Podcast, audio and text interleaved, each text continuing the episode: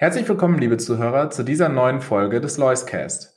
Wie immer haben wir spannende Themen und Gäste für Sie vorbereitet. Zunächst möchten wir Sie jedoch darauf hinweisen, dass die hier getätigten Aussagen individuelle Meinungen sind und keine Anlageberatung oder Empfehlung darstellen. Bitte beachten Sie hierzu auch unseren Disclaimer.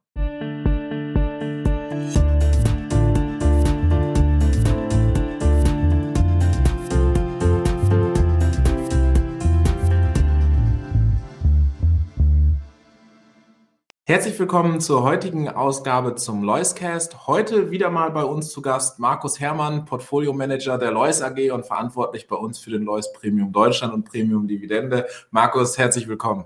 Hallo Raphael. Markus, im Moment leben wir in sehr groben Zeiten am Kapitalmarkt und ein Thema, was immer wieder diskutiert wird, ist das Thema Flight to Safety. Und darüber wollen wir uns heute so ein bisschen unterhalten. Was steckt eigentlich hinter? Ähm, Gibt es da irgendwelche Gründe für? Ist das auch so? Wie wird das am Kapitalmarkt gespielt? Aber Markus, fang doch vielleicht erstmal an. Was verbirgt sich hinter dem, hinter der Phrase Flight to Safety? Ja, auf Deutsch Flucht in die sicheren Werte sozusagen, dass man eben versucht, wenn die Zeiten unruhiger sind, dann eher das Kapital dorthin ähm, zu shiften, wo es vermeintlich sicherer ist. Äh, allgemein würde ich sagen, ähm, schaut man eben, dass man sich eher auf die hochkapitalisierten Werte dann ähm, fokussiert, vielleicht auch ganz raus aus Aktien ähm, und dann natürlich, wenn Aktien hochkapitalisiert, eher die defensiven Sektoren, wie zum Beispiel ähm, Pharma, Medizintechnik, vielleicht auch die Versorger, also das, was eigentlich immer benötigt wird.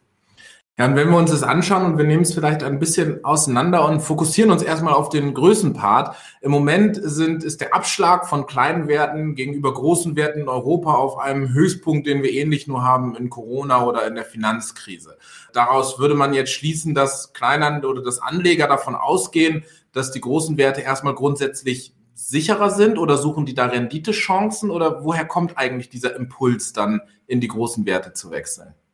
Ja, einerseits ist das der automatische Reflex, wie wir es schon äh, kurz angesprochen haben, dass man eben eher die größeren ähm, Unternehmen als sicherer empfindet.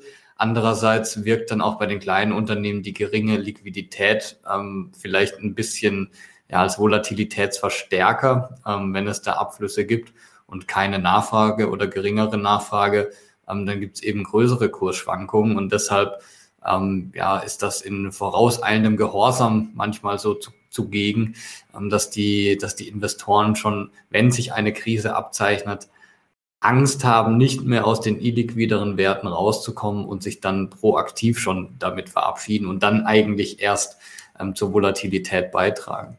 Man kann ja, man sagt ja immer, man kann den Markt so schwer voraussagen, aber könnte man dieses Phänomen als Portfolio-Manager jetzt nicht auch ausnutzen und wenn eine Krise ausbricht, dann ganz schnell alle Kleintitel verkaufen und in die großen Titel rein? Funktioniert das?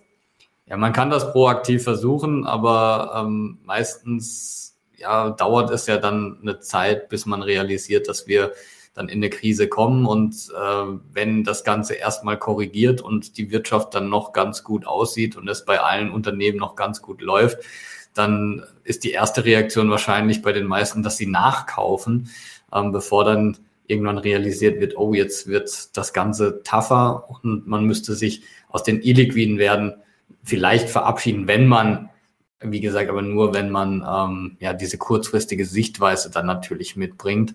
Ähm, wenn man ein bisschen längerfristig denkt, dann muss man eigentlich genau solche Phasen ausnutzen, weil das Unternehmen oder beziehungsweise der Unternehmenswert, der ändert sich ja nicht wirklich, sondern es ist dann einfach eine durch niedrige Liquidität hervorgerufene höhere Volatilität bei diesen Werten. Und wenn sich dann das ganze Fahrwasser wieder ein bisschen beruhigt, dann kann es natürlich auch extrem schnell wieder nach oben gehen, weil was wir in jeder Krise sehen, ist, dass die Kursfindung gerade in diesen äh, unruhigen Märkten natürlich nicht so effizient ist, wie äh, wenn wieder ein bisschen mehr Ruhe einkehrt. Ja, und dann wird es wahrscheinlich auch fast unmöglich, den Zeitpunkt abzuschätzen, wann der Markt auf einmal jetzt wieder mehr Risiko möchte oder wieder kleinere Werte möchte, um dann rechtzeitig das Portfolio wieder umzubauen. Und ich glaube, auch von der Kostenseite her ist so ein Hin und Her wahrscheinlich auch nicht wirklich sinnvoll, oder? Nein, also im Endeffekt, wenn man das Ganze antizyklisch wirklich handhaben möchte, dann muss man eben kaufen, wenn die Kurse ineffizient gepreist sind und das ist eben meistens in den Krisen so. Und dann muss man einfach die Geduld mitbringen und mitbringen können. Das kommt natürlich immer dann drauf an, was man für Kunden hat oder ob das das eigene Geld ist und ob man das Geld benötigt etc. pp. Also diese üblichen Sachen, die man abprüfen muss, wenn man ein Aktieninvestment eingeht. Und ähm, ja, dann kann man in solchen Phasen durchaus sehr, sehr gute Investmentzeitpunkte finden. Und in den Phasen, wo dann wieder alles grün ist und gut läuft, da kann man dann natürlich überlegen, ob man wieder ein bisschen was mitnimmt, damit man wieder ein bisschen trockenes Pulver hat für die nächste Krisenphase. Bleiben wir vielleicht nochmal bei dem Punkt Risiko. Ähm, du bist ja vor allen Dingen auch in der zweiten und dritten Reihe unterwegs. Da bist du, fühlst du dich wohl und da bist du absoluter Experte. Ich glaube, du kannst das Risiko von solchen auch etwas kleiner kapitalisierten Unternehmen und da müssen wir sagen, wir reden ja trotzdem teilweise noch über Milliardenbewertungen. Also das ja. ist jetzt ja nicht der Tante Emma Laden von um die Ecke, sondern das sind Unternehmen teilweise mit tausenden Mitarbeitern, die eine 15-jährige Historie haben. Also ähm, nur um das richtig einzuschätzen, äh, auch solche Unternehmen geraten geraten in so einer Phase dann durchaus mal unter die Räder. Ähm, aber um bei dem Thema Risiko zu bleiben, würdest du sagen, dass kleinere Unternehmen auch per se ein größeres Risiko dann irgendwo tragen in solchen Krisen? Kann man das so pauschal sagen? Also im Schnitt kann man das vielleicht sagen, wobei der Unterschied jetzt nicht groß ist. Aber pauschal ist dann wieder natürlich schwierig, weil ich sage mal, bei den großen Unternehmen ist es im Schnitt wahrscheinlich so, dass fast jedes von einer schwächeren Wirtschaft getroffen wird, weil die einfach so groß sind, dass sie dann einfach an der Weltwirtschaft irgendwie auch dranhängen. Deshalb ist es ja so schwierig für die großen Unternehmen, sich auch maßgeblich vom Weltwirtschaftswachstum nach oben abzusetzen, weil sie einfach träge geworden sind, auch ein Stück weit. Ähm, bei den kleinen Unternehmen hat man einfach eine viel breitere Schere. Also es gibt Unternehmen, die sehr, sehr stark leiden, wenn die Wirtschaft kriselt. Es gibt aber auch Unternehmen, die ihren völlig eigenen Zyklus haben und in einer Nische aktiv sind, äh, wo man eben von einer konjunkturellen Eintrübung überhaupt nicht betroffen ist oder sogar das Gegenteil. Beispielsweise im Premium Dividende haben wir den führenden britischen Insolvenzverwalter. Ja, da kann ich mir natürlich ausmalen, dass der in der Schwächephase ähm, der Wirtschaft gutes Geschäft hat. Also und solche Sachen ähm, gibt es dann auch oder beispielsweise in der Technologie gibt es öfters natürlich auch ganz eigene Zyklen, beispielsweise im Maschinenbau, im, im Halbleiterbereich. Ähm, da gibt es dann, die Chips werden ja immer kleiner und kleiner.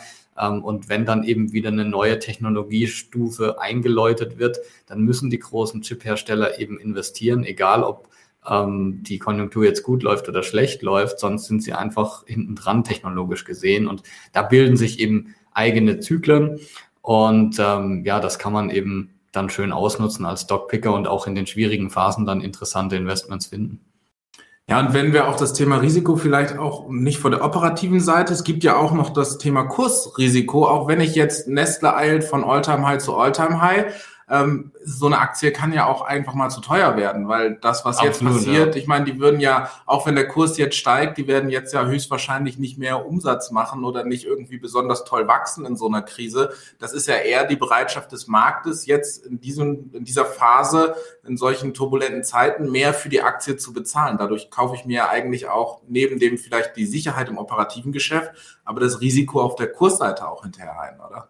Genauso ist es. Also das haben wir ja auch gerade letztes Jahr gesehen, dass viele Fonds in sehr, sehr teuren Werten, in diesen Secure Growth, sicheres Wachstum in den Werten unterwegs waren, wo man einfach eine sehr, das ist im Prinzip ein sicherer Hafen, wenn es darum geht, wird das Unternehmen Erfolg haben, wird es wachsen und ähm, ist das irgendwie von äußeren Einflüssen abhängig? Da kann man sagen, nein, das, die werden ihren Weg gehen, die werden acht neun Prozent pro Jahr wachsen, etc. pp. Viele Medizintechnikunternehmen zum Beispiel dazu nennen. Ähm, aber die waren dann auch eben sehr, sehr hoch bewertet. Da hat man dann KGV von 50, 60 auch für hingelegt. Und es war klar, wenn die Zinsen dann mal steigen, dann werden die Werte einfach diskontiert. Und das ist passiert.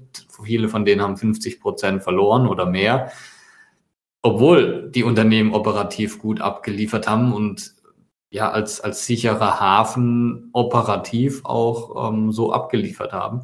Ähm, aber der Kurs spricht eben eine andere Sprache. Ähm, die Bewertung war dann einfach zu teuer. Und deshalb muss man halt gucken, dass man einerseits dann in solchen Phasen Unternehmen wählt, ähm, ja, wo die Bewertung einfach zu günstig ist und ähm, die trotzdem dann auch aufgrund vergangener Erfahrungen, man hat ja schon verschiedene Krisen erlebt, mit verschiedenen Geschäftsmodellen, ähm, dass man einfach schaut, wer ist eben robust genug für solche Phasen. Und dann gibt es natürlich auch das Thema Diversifikation. Ähm, wir haben bei dir in den Fonds immer 30 Titel genau drin. Wie kommt es zu dieser Zahl und ist das irgendwie für dich auch so ein Risikopuffer, dass man sagt, ja, dann streut man halt ein bisschen breiter oder ist es eigentlich schon schmaler? Wie kann man das einschätzen? Ja, also ich bin, wie gesagt, ein Freund von konzentrierten Portfolien, einfach auch aufgrund der Chancenseite, weil einfach die Outperformance im Schnitt höher ist mit einem konzentrierten Portfolio als mit einem sehr, sehr breiten Portfolio. Und auf der Risikoseite ist es so, klar, 30 Titel hört sich erstmal wenig an, aber im Schnitt ist das Gewicht dann bei 3,3 Prozent. Selbst wenn ein Titel jetzt 50 Prozent verliert, und das passiert zum Glück nicht allzu oft, hin und wieder mal kann das vorkommen, ganz klar, aber dann sprechen wir von eineinhalb, 1,67 Prozent, ähm, was man dann an Verlust hat. Das tut zwar weh, ist aber in einem Aktienkontext ja eigentlich überschaubar und wieder aufholbar. Äh, insofern finde ich 30 schon eine ordentliche Zahl. Ähm, wenn man seine Arbeit richtig macht und dann eben die Risiken minimiert bei der Einzelaktienauswahl, dann braucht man nicht unbedingt mehr Titel im Portfolio. Dadurch wird das Portfolio nicht unbedingt besser. Also äh, besser wird es eigentlich dann, wenn man eben ähm, seine Auswahl richtig tätigt und dann reichen auch 30 Aktien aus. Wenn man beispielsweise jetzt nur 10 hätte, dann ist man natürlich bei jedem, bei jeder Aktie, die schief geht, schon gleich mal äh, ja, ein bisschen schwierig dran, weil schon mal ein Zehntel des Portfolios unter Wasser ist bei 30 ähm, ja, ist das überschaubar, sage ich mal. Also da, das, da ist der negative Einfluss nicht hoch genug, als dass das nicht dann von den anderen 96, 97 Prozent des Portfolios wieder aufgeholt werden könnte. Und zum Abschluss können wir vielleicht noch mal einmal schauen, wo siehst du denn im Moment besondere Chancen? Weil ich meine, es gibt ja auch durchaus Industrien, die im Moment zurecht getroffen sind. Andere Industrien, wo man vielleicht sagt, na ja, die fallen so ein bisschen mit in Geiselhaft. Äh, wo guckst du im Moment hin? Wo siehst du im Moment interessante Investmentchancen? Ja, da kann ich eigentlich nur das bestätigen, was ich ähm, die letzten Monate schon immer so von mir gebe. Ähm, es ist natürlich immer interessant als Investor, wenn man davon profitieren kann, dass viele Aktien oder viele Unternehmen über einen Kamm geschert werden.